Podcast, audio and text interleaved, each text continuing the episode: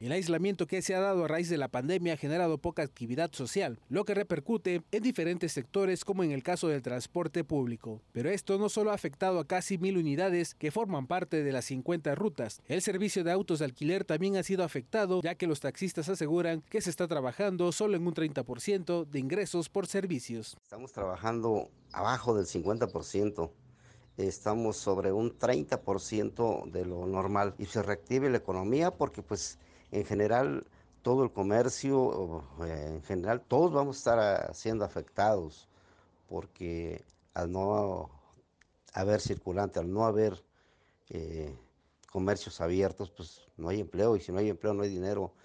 Y si no hay dinero pues es Esperemos que no, pero la delincuencia se va a soltar. Empresas cerradas, instituciones educativas en todos sus niveles, así como el cierre de comercios en plazas comerciales, bares y antros, ha afectado mucho a este sector, el cual espera que después de la cuarentena se reactive la economía del país. El gobierno tendrá que ver la manera de eh, darle solución a que esto se reactive.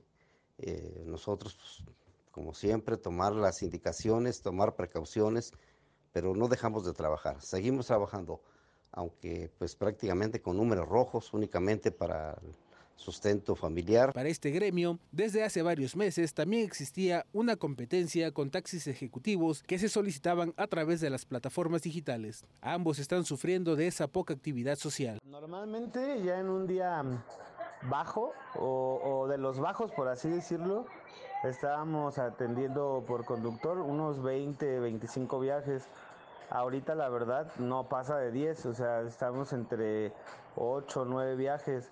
Eh, ya en estadística normal, este, ya viendo las aplicaciones, sí se ha bajado el trabajo hasta un 55% mm, en relación a enero y febrero.